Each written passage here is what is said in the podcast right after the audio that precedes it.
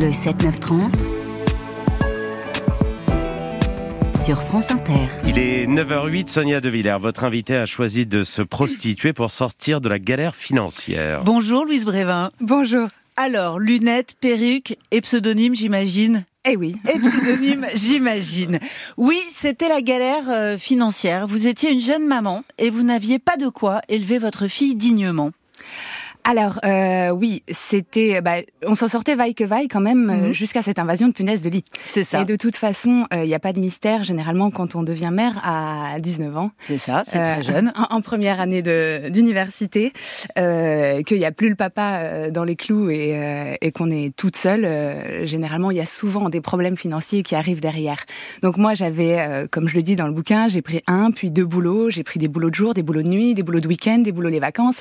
Euh, et puis il y a eu ce truc. Le problème, c'est qu'on est toujours sur le fil du rasoir, et donc du coup, bah, ça peut basculer très vite. Et en l'occurrence, là, ça a été cette invasion de punaises de lit euh, qui coûtait littéralement un rein pour la désinfection, euh, qui, a, qui a fait basculer dans l'autre sens, parce que j'ai dû prendre un autre appartement, et puis c'était, bah mine de rien, euh, c'est la puterie, comme vous dites, dans ce petit livre qui paraît chez Grasset, euh, petit livre choc intitulé Pute n'est pas un projet d'avenir et tout est dans le titre. Eh ben, la puterie, ça vous a permis de vous en sortir. Complètement. Euh, C'est-à-dire que effectivement, je défends ce titre. Pute n'est pas un projet d'avenir, mais en attendant quelque chose que je répète, c'est que la puterie m'a apporté bien plus qu'elle ne m'a pris.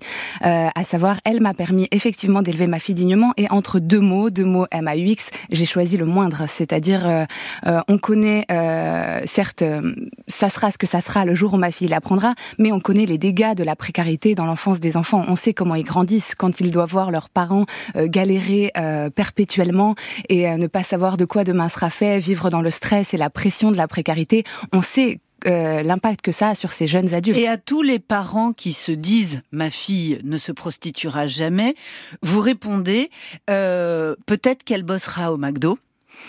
Je vous cite, Louise.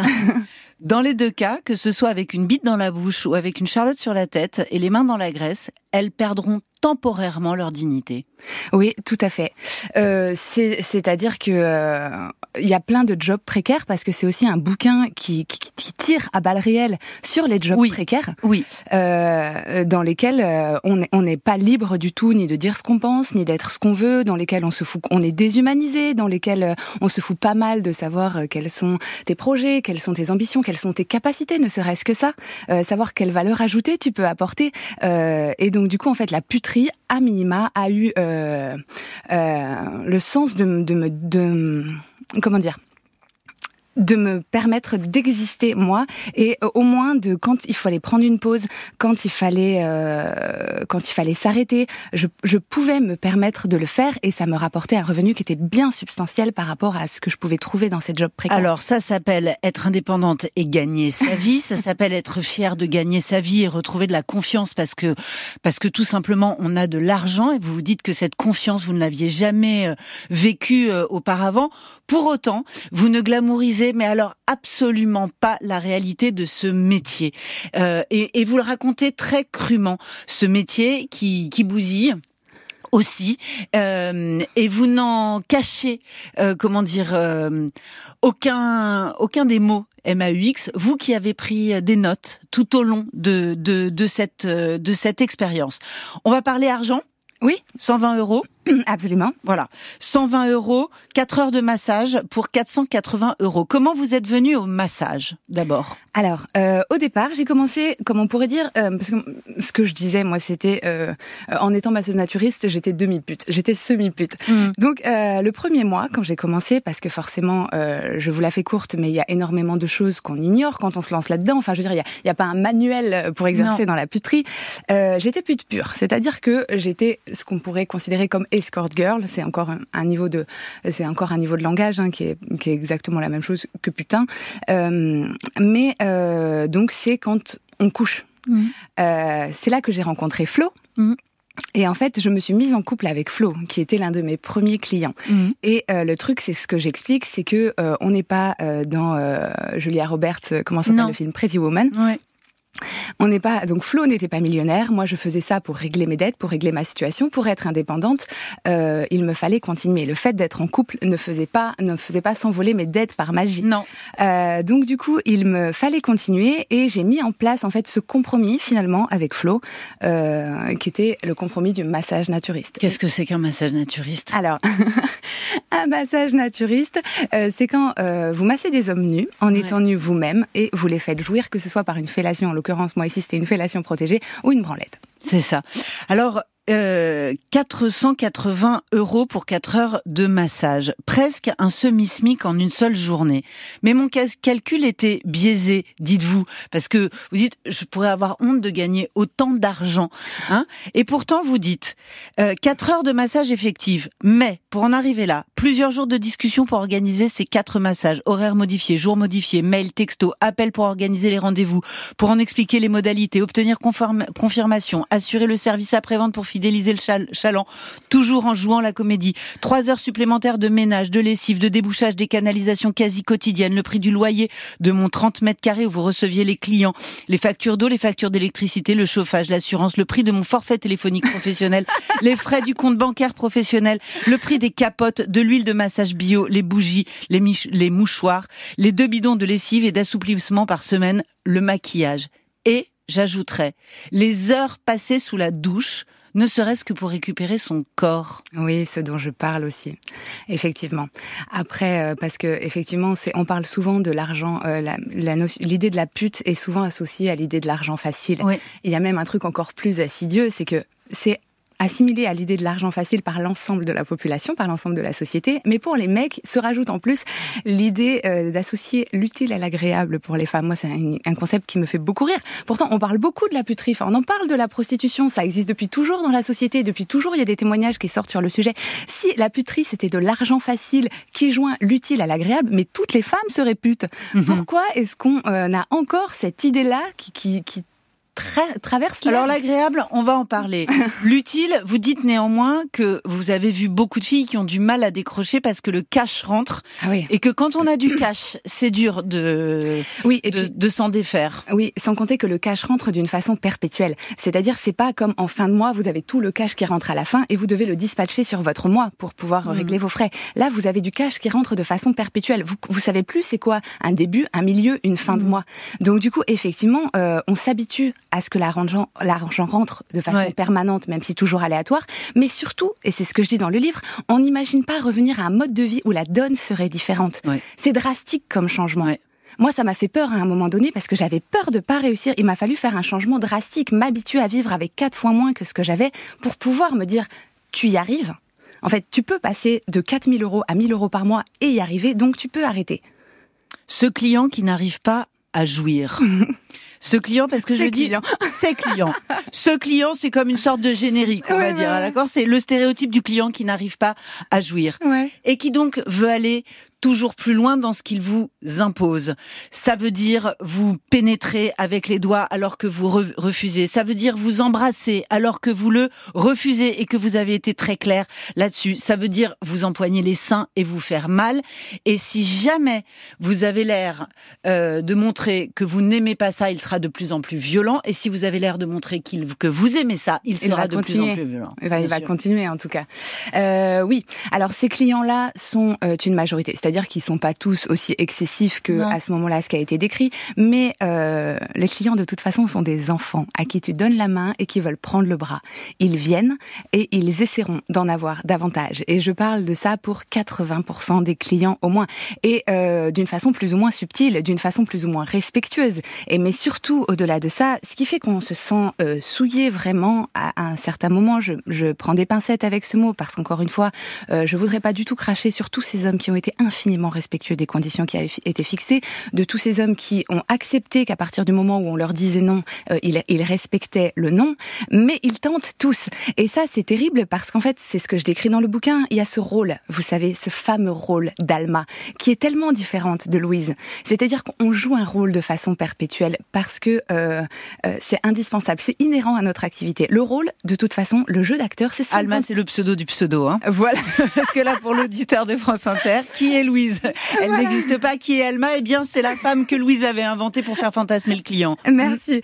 Euh, parce que ce que j'explique toujours d'une façon très claire, c'est que quand on arrive chez un client en disant Bonjour, je m'appelle Alma, j'ai 26 ans, je suis passionnée par l'univers du bien-être et cette activité me permet de faire de Mm. nouvelles rencontres, le temps de trouver pour moi ce que j'ai réellement envie de faire de ma vie. Eh ben, ça va être beaucoup plus vendeur que de dire euh. Bonjour, je m'appelle Louise, j'ai 30 ans, le bien-être, j'y connais R et je m'en bats les reins. Mais par contre, j'ai vraiment besoin de ces 120 balles pour payer mon loyer et nourrir ma gamine, quitte à devoir commencer par un bout, en l'occurrence, euh, ton bout à toi. Euh, forcément, si le mec en face de toi croit que la fille ferait n'importe quoi, si n'importe quoi d'autre lui permettait de toucher le même salaire, il ne va jamais jouir. Et le fait qu'il jouisse, c'est ce qui t'assure d'être payé. Donc du coup, en fait, le rôle d'actrice, c'est 50% du salaire de la pute. Donc on n'est jamais libre de dire ce qu'on pense. C'est ça a été l'une des raisons pour lesquelles j'ai écrit ce bouquin d'ailleurs. C'est pour pouvoir dire à tous ces hommes, les gars, pendant tout ce temps, voilà qui j'étais réellement, voilà ce que je vivais réellement, mais voilà surtout ce que je pensais réellement. France Inter, 9h19. Euh, Louise Brévin est mon invitée. Pute n'est pas un projet d'avenir. À quoi ça sert et comment on s'en sort? Parce que de ce pognon-là, en fait, on va faire quelque chose.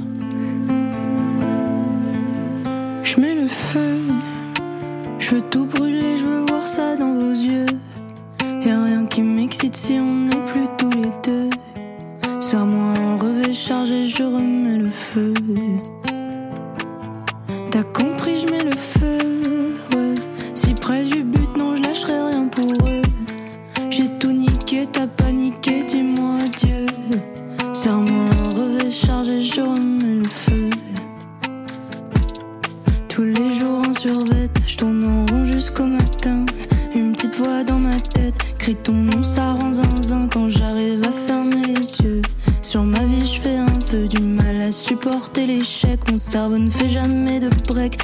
pas le temps qu'il fait ici. Tous les jours sont fériés. Je sais pas comment m'habiller, quel pyjama je vais enfiler. Chérie, si tu t'éprends de moi, s'il te plaît, ne t'attache pas. Ne fais pas comme moi, non, je suis pas là pour ça. Et moi je mets le feu, je veux tout brûler, je veux voir ça dans vos yeux. Et y a rien qui m'excite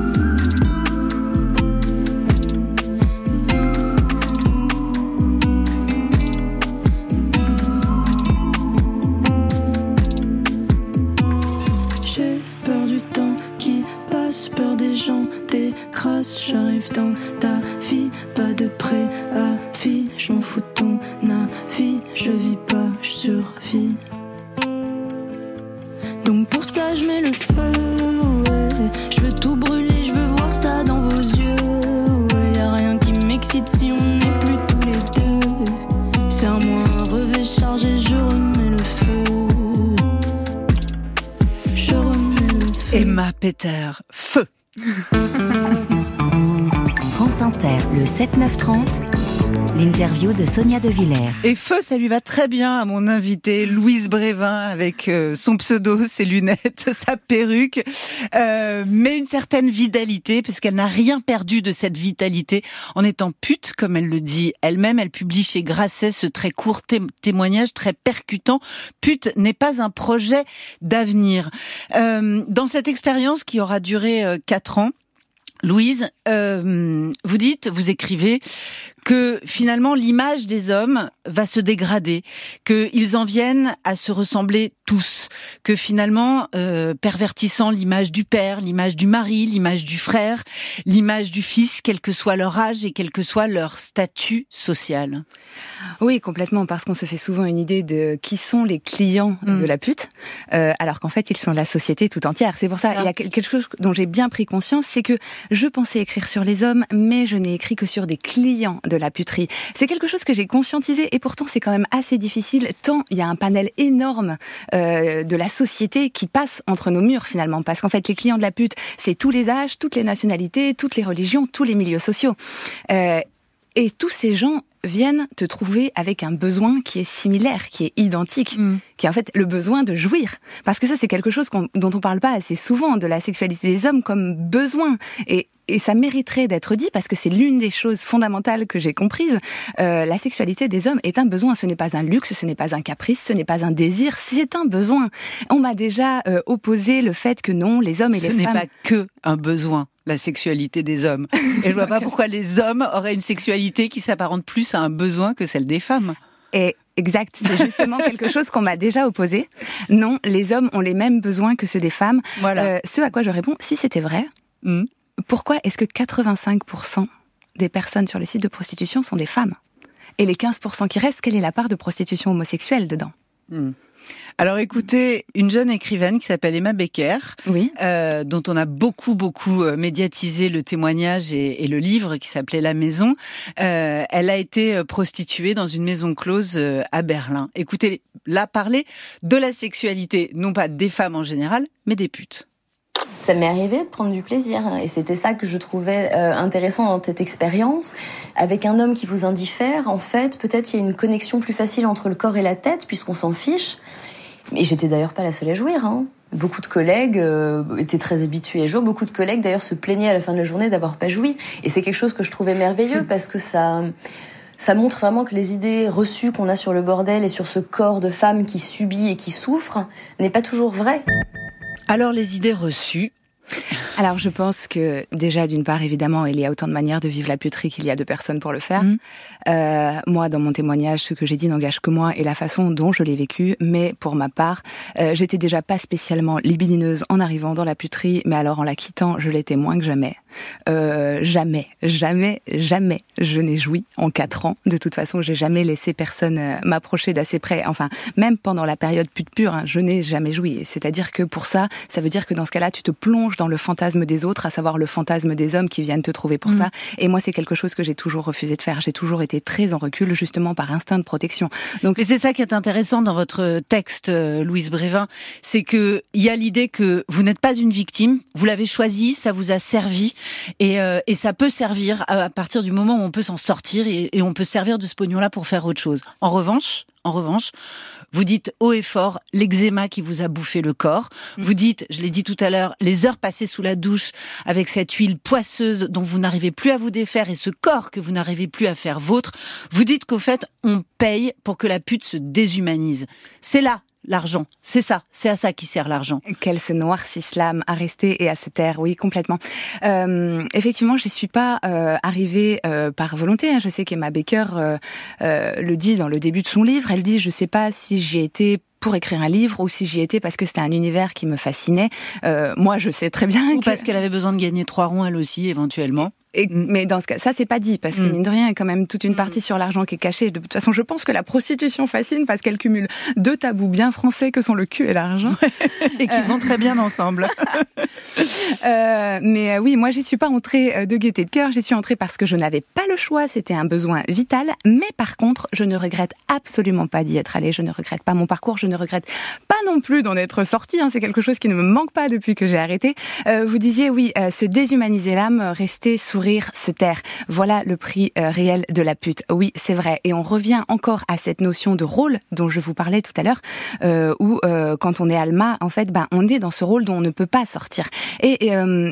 C'est ce que j'ai aussi à un moment donné, quand les clients ne respectent pas les limites que tu Ouais. as fixées, tu ne sais pas s'ils paient pour louer une, pour louer une personne ou s'ils paient pour une prestation. Et c'est un distinguo qui fait toute la différence. Et ça, c'est vraiment vrai. Parce qu'en fait, euh, la puterie serait un métier comme un autre si jamais les clients respectaient les limites que tu avais fixées. Ça Mm. pourrait être un projet d'avenir. Mais ce qui fait que ça ne l'est pas, c'est justement ça. D'où l'idée qu'il faut savoir s'arrêter, qu'il faut savoir s'écouter, avant que le retour en arrière ne soit plus possible, avant que l'on ne devienne indifférente à notre propre corps. Complètement, parce que la justification du tarif de la pute, c'est d'être le réceptacle de tous les fantasmes. Sauf que quand on reçoit euh, 300 mails par semaine, Ouais. on ne peut pas. C'est comme en fait si vous mettiez une seule personne avec 300 mecs en face qui tirent leurs fantasmes sur elle à balles réelles.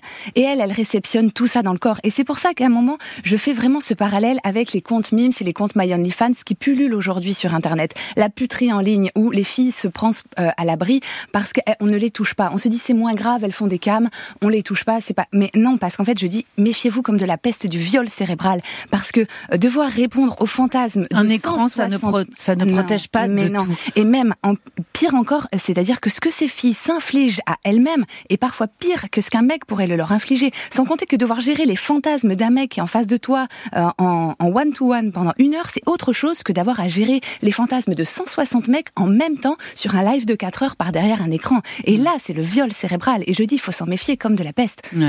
Ouais. Ovidie aussi a écrit des lignes très très percutantes euh, sur le sujet. Les, le, le, vos, vos, vos, pages sur les petites annonces et les abréviations qui pullulent sur les sur les sites des scores sont tordantes de rire. Bonjour TBM, je suis plutôt WF, genre PSE, mais aujourd'hui j'aimerais quelque chose de plus calme, type GE, DFK, donc je cherche un FBSM. Donc je cherche un FBSM avec une finition BBJ. Hmm? C'est quoi la finition BBJ euh, Blowjob. All right. Bonne journée, Louise Brévin. Pute n'est pas un projet d'avenir, ça paraît chez Grasset. Merci à vous.